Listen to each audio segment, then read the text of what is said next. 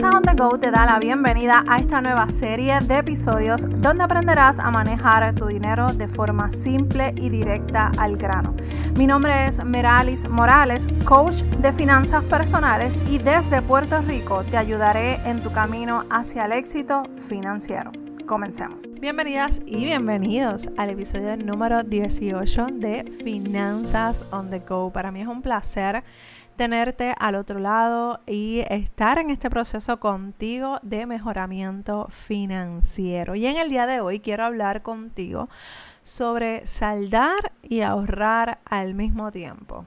¿Esto es posible, Meralis?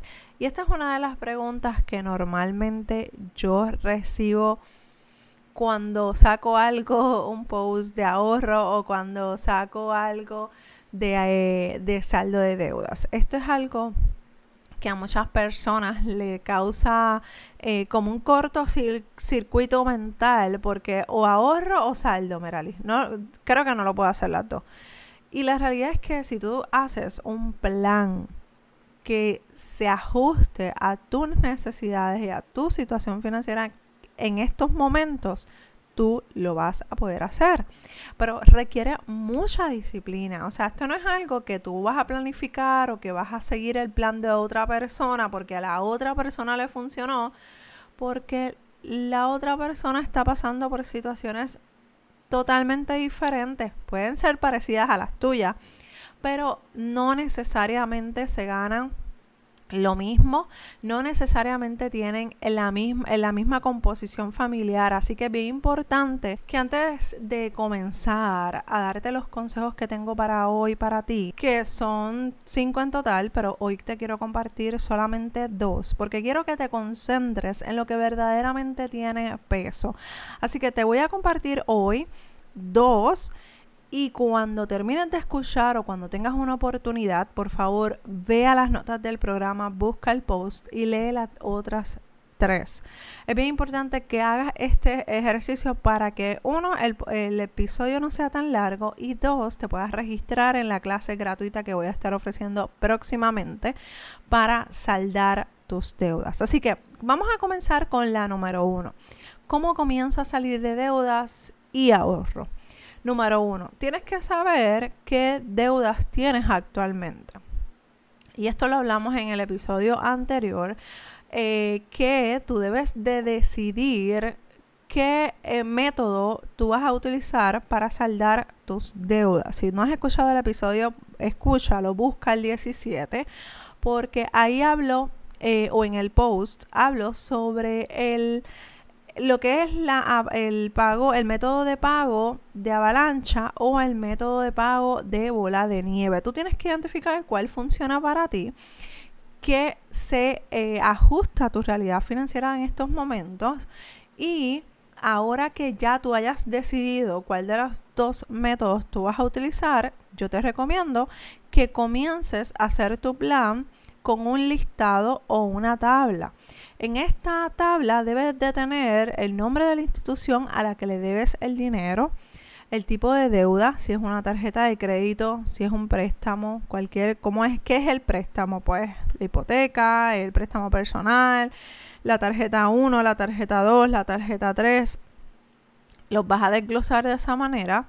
Los balances que, que adeudes, perdón, eh, de cada una de esas deudas. Así que todo esto tú lo vas a tener para cada una de tus eh, deudas.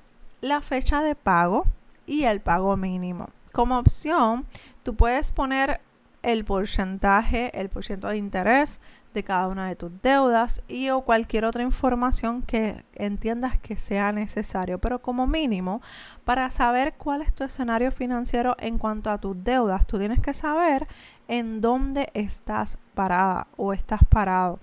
Y para eso tienes que hacer un resumen. Recuerda que siempre te he hablado de lo que es el centro de comando. Si tú no tienes un centro de comando donde tú tengas todo desglosado, tu monitoreo de gasto, tu presupuesto, tu plan de saldo de deudas, cualquier plan, cualquier cosa que surja en el día a día va a, ser, va a estar bien y no debería de ser así. Así que vamos a organizarnos Vamos a empezar a organizar lo que son nuestras deudas. eh, con el método avalancha o con el método bola de nieve, tú la vas a organizar según escojas, si es por por ciento de interés que vas a saldar tus deudas o si es por, por el balance que debas eh, de menor a mayor, que es el de bola de nieve. Dependiendo de eso, ya entonces tú los organizas y arrancas a trabajar con tu plan de saldo de deudas. La realidad es que mm, esto es algo que tú lo puedes hacer, pero necesitas concentrarte, necesitas enfocarte en lo que verdaderamente requiere tu atención. El número dos que te quiero dejar es que tú tienes que cambiar tu mentalidad financiera. Mira, uno de los errores más comunes es saldar las deudas y normalmente si tú no tienes un cambio de mentalidad financiera, lamentablemente van otra vez a endeudarse y otra vez a pasar por el mismo proceso porque no es que no aprendieron la lección, es que no cambiaron, no se educaron y no hicieron los ajustes que tenían que hacer. Cuando nosotros estamos trabajando para mejorar nuestras finanzas personales, una de las cosas que tú tienes que tener bien claro es que tú tienes que sacar tiempo para organizarte, para validar que lo que tú estás haciendo está correcto, se está haciendo de la forma que tú la planificaste, eh, para educarte, para leer, para acercarte más a las metas que tú quieres lograr. Porque el problema de todo esto es que cuando nosotros estamos trabajando y trabajando y vamos en piloto automático, no hacemos paradas estratégicas para evaluar y ver qué es lo que está funcionando y qué es lo que no. Porque entonces, ¿qué va a pasar cuando no hacemos esto? Cuando no hacemos este tipo de ejercicio de evaluar qué es lo que está funcionando y lo que no, termina el año o más bien termina el mes y tú vas a decir, ok, ¿dónde está mi plan de saldo de deuda? ¿Dónde está mi presupuesto? ¿En dónde quedó el monitoreo de gasto? No hice nada, otro mes que se me va. Y así pasan los meses y cuando tú vienes a ver, terminó 2021 y te pasó exactamente los mismos errores de todos los años, que comienzas algo y no lo terminas. Así que es bien importante que te vayas educando con la parte financiera y te hagas experta o experto de tus finanzas personales. Esto no es que ahora tú vas a estar enseñando finanzas y si eso te nace porque te apasionó, es algo que te gustó en el proceso, eso está excelente. ¿Por qué? Porque hacen falta más voces que se unan a este llamado, a este eh, trabajo de seguir esparciendo esta información.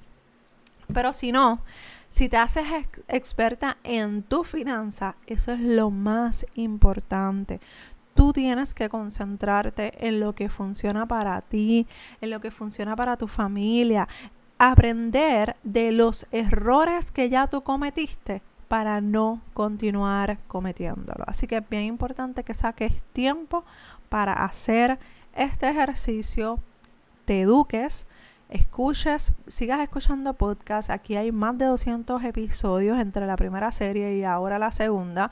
Así que contenido hay montones. Así que es bien importante que saques tiempo para leer, búscate un libro. Si no tienes libro financiero, me puedes escribir a dudas y recuerda que estoy aquí para ayudarte. Si tienes alguna pregunta, ya sabes qué hacer. Escribirme un correo electrónico, un mensaje en privado en cualquiera de las plataformas que estoy aquí para ayudarte y darte la mano. Recuerda pasar por las notas del programa para que te registres en esa clase gratuita que va a ser ahora en junio de saldar tus deudas. Pero más detalles en el correo que próximamente estaré enviando. Así que pendientes. Un abrazo desde Puerto Rico y nos escuchamos en el próximo episodio de Finanzas on the Go. Bye.